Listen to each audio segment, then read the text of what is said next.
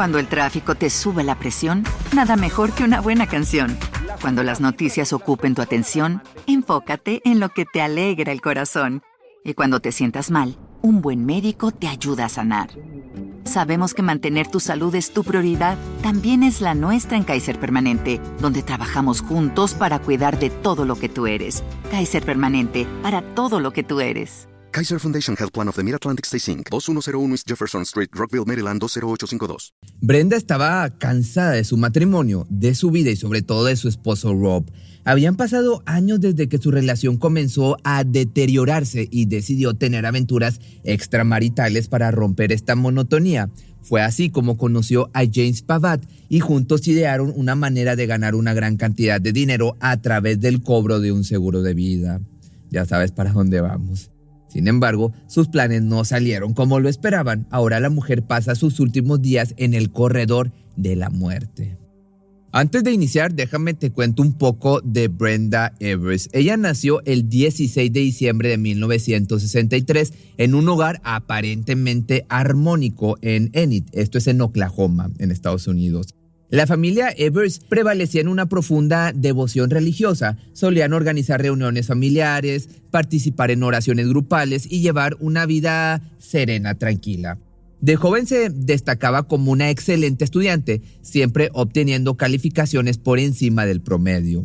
Sus amigos la recordaban como una persona tímida y apacible que dedicaba gran parte de su tiempo libre a la iglesia y brindando ayuda a los demás. Durante sus años de secundaria disfrutaba asistiendo a los partidos de fútbol americano locales, aunque a diferencia de sus amigos, al concluir los juegos se retiraba directamente a su hogar sin unirse a las fiestas posteriores. Su media hermana Kimberly recordó que durante ese periodo de tiempo ambas pertenecían a un programa de evangelización para adolescentes, además de formar parte de los campamentos luteranos de verano. Asimismo, solía ser una joven reservada que vestía de una forma conservadora y llevaba un estilo de vida alejado de todo tipo de vicios, de acuerdo a las costumbres de su religión. Durante su último año de secundaria conoció a Rob Andrew, quien era el hermano mayor de uno de sus compañeros de clase. Ahora déjame te cuento un poco de Rob Andrew. Él estaba estudiando en la Universidad Estatal de Oklahoma cuando conoció a Brenda. Al poco tiempo comenzaron a verse y se convirtieron en pareja. Tras graduarse de la escuela secundaria, la joven inicialmente se inscribió en una universidad en Winfield, esto es en Kansas, pero un año después decidió trasladarse a la Universidad Estatal de Oklahoma en Stillwater para estar más cerca de su amado. La pareja finalmente contrajo matrimonio el 2 de junio del año del 84 y establecieron su hogar en Oklahoma City, hasta que Rob aceptó un trabajo en Texas, lo que los llevó a mudarse. Después de residir varios años en Texas, Rob expresó su deseo de regresar a Oklahoma, mientras que Brenda se sentía cómoda viviendo en ese lugar, tenía un trabajo que disfrutaba y, y había cultivado sólidas amistades en la zona. La relación de la pareja comenzó a tambalearse cuando el hombre recibió una oferta de trabajo en una agencia de publicidad en Oklahoma. Él optó por tomar este empleo y viajó a la ciudad para asumir su nuevo puesto, mientras que ella decidió permanecer en Texas. Durante algunos meses vivieron separados, pero eventualmente Brenda accedió a trasladarse para estar junto a su esposo. El 23 de diciembre de 1990, el matrimonio dio la bienvenida al mundo a su primer hijo, Tri-City, marcando un nuevo capítulo en la vida de Brenda, quien evidentemente asumió el rol de madre y ama de casa, dejando atrás su empleo y las amistades que había forjado en su entorno laboral. Cuatro años después nació su segundo hijo, Parker, pero en ese punto la relación entre la pareja ya estaba muy deteriorada, mucho más. Él comenzó a compartir con sus amigos y el pastor de su congregación las dificultades en su matrimonio. Posteriormente, sus amigos testificaron que Brenda era extremadamente agresiva verbalmente con él, expresándole con frecuencia que él odiaba, que su matrimonio había sido un error y sus deseos porque éste perdiera la vida. En 1994, Brenda parecía haber experimentado una notable transformación. La anteriormente tímida y conservadora mujer abandonó su atuendo habitual discreto en favor de una vestimenta más audaz, caracterizada por prendas ajustadas, cortas y a la vez provocativas. Además, comenzó a involucrarse en una serie de aventuras extramatrimoniales. En octubre del 97, la mujer inició una relación con Rick Nunley, quien era el esposo de una amiga y con quien previamente había trabajado en un banco de Oklahoma. Según los relatos de Rick, la relación duró hasta la primavera siguiente, aunque ambos continuaron manteniendo contacto telefónico. Luego, en 1999, conoció a James Higgins, un hombre casado que trabajaba en una tienda de comestibles. El hombre testificó más tarde que la mujer solía visitar este lugar vistiendo tops escotados y faldas muy cortas y que entre ellos había un coqueteo mutuo. En cierta ocasión, Brenda, de hecho, entregó a James la llave de una habitación de hotel y le sugirió que se encontraran ahí. Su relación continuó hasta mayo del año 2001, cuando ella le comunicó que ya no se divertía en esa relación romántica. Pero mantuvieron su amistad y en el futuro James fue contratado para realizar algunas mejoras en la casa de la familia Andrew. La familia Andrew conoció a James Pavat, un vendedor de seguros de vida, durante su asistencia a la iglesia baptista North Point. Tanto Brenda como James impartieron clases de escuela dominical en la iglesia, lo que facilitó su contacto. Rob y Pavat se hicieron amigos, por lo que el hombre comenzó a visitar con frecuencia la casa de la familia Andrew. Ya a mediados del año 2001, Pavat ayudó a Rob a adquirir una póliza de seguro de vida por un valor de 800 mil dólares, en la que nombró a su esposa como beneficiaria única. Casi simultáneamente, Brenda y James iniciaron una relación amorosa. Esta situación no pasó desapercibida, incluso en el contexto de la iglesia, donde pronto se les informó que no serían necesarios como maestros de escuela dominical, luego de que la administración supiera sobre su romance. Pavat se divorció de su esposa, Su Hui, durante el verano siguiente y en octubre Brenda solicitó el divorcio a Rob, quien ya se había mudado de la casa. Una vez presentados los documentos de divorcio, la mujer expresó de manera abierta su desprecio por su próximo ex esposo. De hecho, a sus amigos les confió que odiaba a Rob y que deseaba verlo muerto. El 26 de octubre del año 2001, alguien cortó los cables de freno en el automóvil de Rob al día siguiente, Pavat y Brenda idearon una falsa emergencia, aparentemente con la esperanza de que el hombre sufriera un accidente automovilístico. Según el testimonio de Jana Larson, la hija de James, su padre la persuadió para que llamara a Rob desde un teléfono imposible de rastrear y le dijera que su ahora ex esposa estaba en un hospital de Norman en Oklahoma, necesitando su ayuda de inmediato. Al mismo tiempo, un hombre desconocido también llamó a Rob por teléfono comunicándole la misma situación ficticia. No obstante, el plan fracasó. Rob descubrió que los cables de freno de su automóvil habían sido cortados antes de recibir las llamadas telefónicas que lo alertaban sobre la supuesta emergencia de Brenda.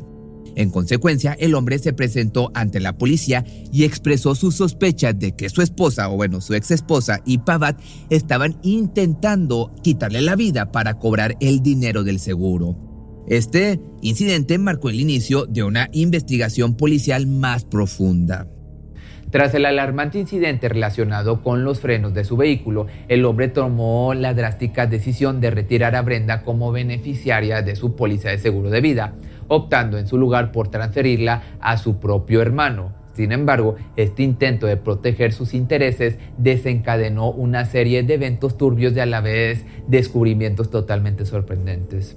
Fue Pavat el hombre que había estrechado lazos con Rob y su esposa Brenda, quien primero puso en entredicho la viabilidad de la transferencia sostenía que la mujer, de hecho, era la propietaria de la póliza, lo que obstaculizaba cualquier cambio en los beneficiarios. Ya con el tiempo se destapó que la mujer y James habían conspirado para traspasar la propiedad de la póliza de seguros de vida a Brenda sin el conocimiento del hombre. Lo más escalofriante todavía era que habían falsificado su firma en los documentos correspondientes y habían retrocedido en el tiempo, fechando la manipulación hasta marzo del año 2001. Desconfiando de las palabras entonces de Pavat, el hombre decidió tomar medidas adicionales. Contactó al supervisor de la compañía de seguros responsable de la póliza en cuestión, buscando claridad en una situación cada vez más turbia, cada vez más inquietante. Su supervisor confirmó que, según los registros, Rob era el titular legítimo de esta póliza, Fue entonces cuando mencionó al encargado sus sospechas sobre el intento de homicidio. La reacción de James ante el contacto de Rob con su jefe fue significativo y ominosa. En lugar de aclarar la situación, el enojo de Pavat se hizo evidente y lanzó una advertencia escalofriante a Rob. No debía intentar provocar su despido en el trabajo. El fatídico 20 de noviembre del año 2001, Rob tenía planeado recoger a sus hijos para celebrar el Día de Acción de Gracias, siendo su turno de custodia. Según el relato proporcionado por Brenda, al llegar a la entrada de la casa, Rob se encontró con ella y recibió una solicitud aparentemente inofensiva. Si podía ingresar por el garaje y encender el piloto del horno. Lo que los investigadores han concluido es que en ese momento crítico, cuando el hombre se inclinó para encender el horno, la tragedia se desencadenó. James disparó un tiro que resonó en la quietud del hogar. Después entregó la escopeta calibre 16 a Brenda, quien efectuó un segundo disparo arrebatándole la vida. Con el fin esto de encubrir su espantoso acto, Pavat hirió a Brenda en el brazo con una pistola calibre 22 como parte de un plan para confundir a las autoridades y ocultar la verdad. Una vez que la policía llegó al lugar, Brenda describió una historia aterradora. Afirmó que dos hombres enmascarados, armados y vestidos de negro habían atacado a su ex esposo en el garaje disparándole. Vaya coincidencia. Luego la habían alcanzado ella, hiriéndola en el brazo mientras escapaban. La mujer fue llevada rápidamente al hospital, donde se trató una herida que se describió como superficial. Los hijos del matrimonio estaban en un dormitorio, ingenuos en la televisión a un volumen elevado, sin tener idea de lo que acababa de ocurrir. Alarmantemente, no estaban preparados para pasar el fin de semana con su padre, según observaron los investigadores. Por otra parte, la investigación reveló que Rob poseía una escopeta calibre 16, pero Brenda no permitió que se la llevara cuando se mudó. Sin embargo, los investigadores no la hallaron durante un registro en la casa de la familia Andrew. Investigaciones adicionales en la casa de los vecinos indicaron que alguien había ingresado al ático a través de una abertura en el armario de un dormitorio. De esta forma, en el suelo de dicho dormitorio se encontró un proyectil disparado por una escopeta calibre 16 junto con varias balas calibre 22 en el ático. Sorprendentemente, no había señales de entrada forzada. También cabe destacar que los vecinos no se encontraban en la ciudad durante el trágico suceso, pero habían dejado las llaves de su casa a Brenda. De manera adicional, un proyectil de escopeta encontrado en la casa de los vecinos coincidía en marca y calibre con el encontrado en el garaje de la familia Andrew. Y, por otra parte, en lugar de asistir al funeral de Rob, Brenda, acompañada de sus dos hijos y Pavat, optaron por abandonar el país, eligiendo ¿cuál crees? Pues sí, el que estás pensando, México como su destino.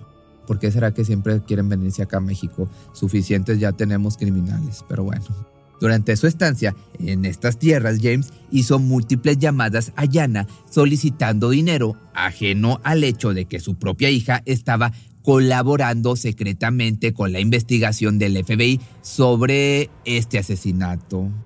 Sin embargo, la falta de recursos económicos finalmente alcanzó a la pareja, lo que los llevó a regresar a los Estados Unidos, y el arresto los aguardaba en Hidalgo, esto es en Texas, y al cabo de un mes, en marzo del año 2002, ambos fueron extraditados a Oklahoma City. Los dos enfrentaron graves acusaciones de haber quitado una vida en primer grado y conspiración para cometer este asesinato en primer grado. En juicios separados fueron declarados culpables y condenados a que le dieran cuello. A pesar de las pruebas y los veredictos, la mujer nunca ha mostrado hasta el momento remordimiento por su participación en este crimen, este asesinato contra su esposo, manteniendo constantemente su afirmación de inocencia. Para el 21 de junio del año 2007, su apelación fue denegada por el Tribunal de Apelaciones Penales de Oklahoma en una votación de 4 a 1. Un año más tarde, la Suprema Corte de Estados Unidos rechazó la apelación de su sentencia.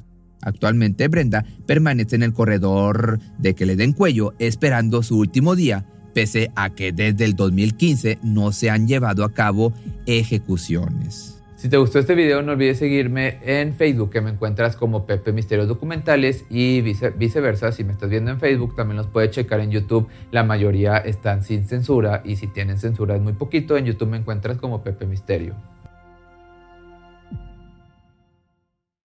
Por ti cruzo los límites de mi timidez.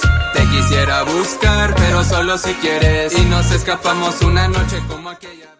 ¿Te preocupas por tu familia? Entonces, ¿por qué darles solo huevos ordinarios cuando pueden disfrutar de lo mejor? Eggland's Best, los únicos huevos con ese delicioso sabor fresco de granja, además de la mejor nutrición, como 6 veces más vitamina D, 10 veces más vitamina E y 25% menos de grasa saturada que los huevos regulares, además de muchos otros nutrientes importantes. Así que, dales los mejores huevos. Eggland's Best, mejor sabor, mejor nutrición, mejores huevos. Cuando el tráfico te sube la presión, nada mejor que una buena canción. Cuando las noticias ocupen tu atención, enfócate en lo que te alegra el corazón. Y cuando te sientas mal, un buen médico te ayuda a sanar. Sabemos que mantener tu salud es tu prioridad, también es la nuestra en Kaiser Permanente, donde trabajamos juntos para cuidar de todo lo que tú eres. Kaiser Permanente, para todo lo que tú eres. Kaiser Foundation Health Plan of the Mid-Atlantic Stay Inc. 2101 East Jefferson Street, Rockville, Maryland 20852.